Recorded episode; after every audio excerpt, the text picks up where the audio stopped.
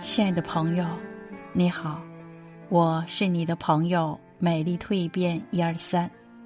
今天为你分享的感悟主题是：好的婚姻藏在细节里。我一个好朋友结婚一年之后就离婚了。他说，原因说出来，你们肯定都觉得我矫情，但是我真的受够了。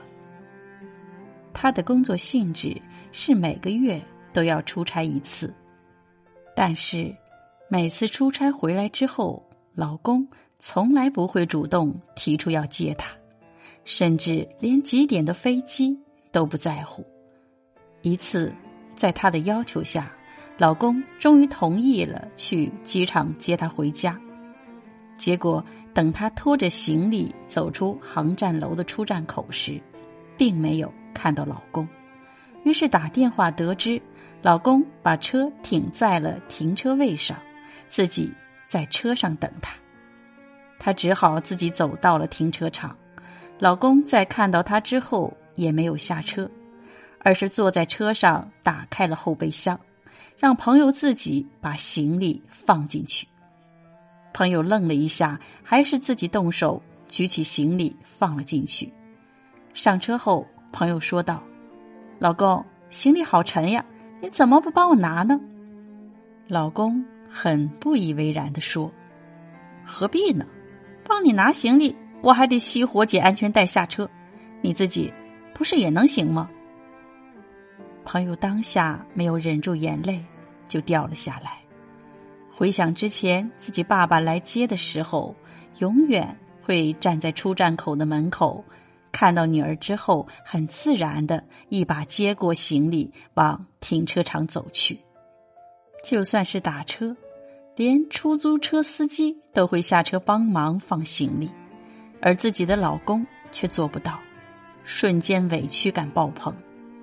之后，朋友很认真的跟老公交流了这个问题，结果换来的是，老公认为他在无理取闹。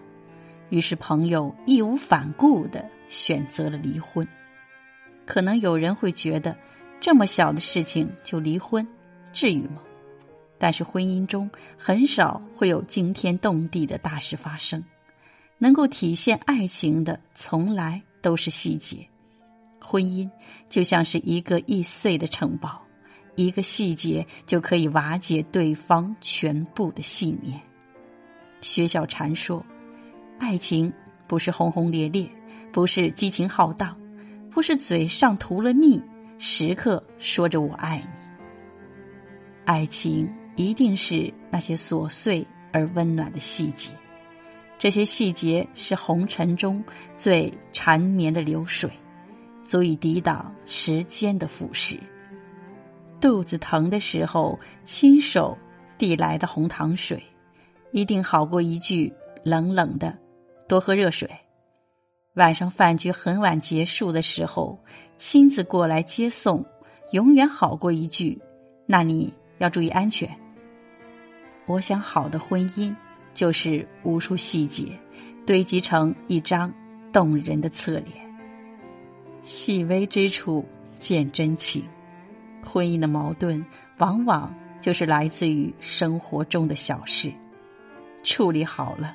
这些点点滴滴，就是幸福的泉源。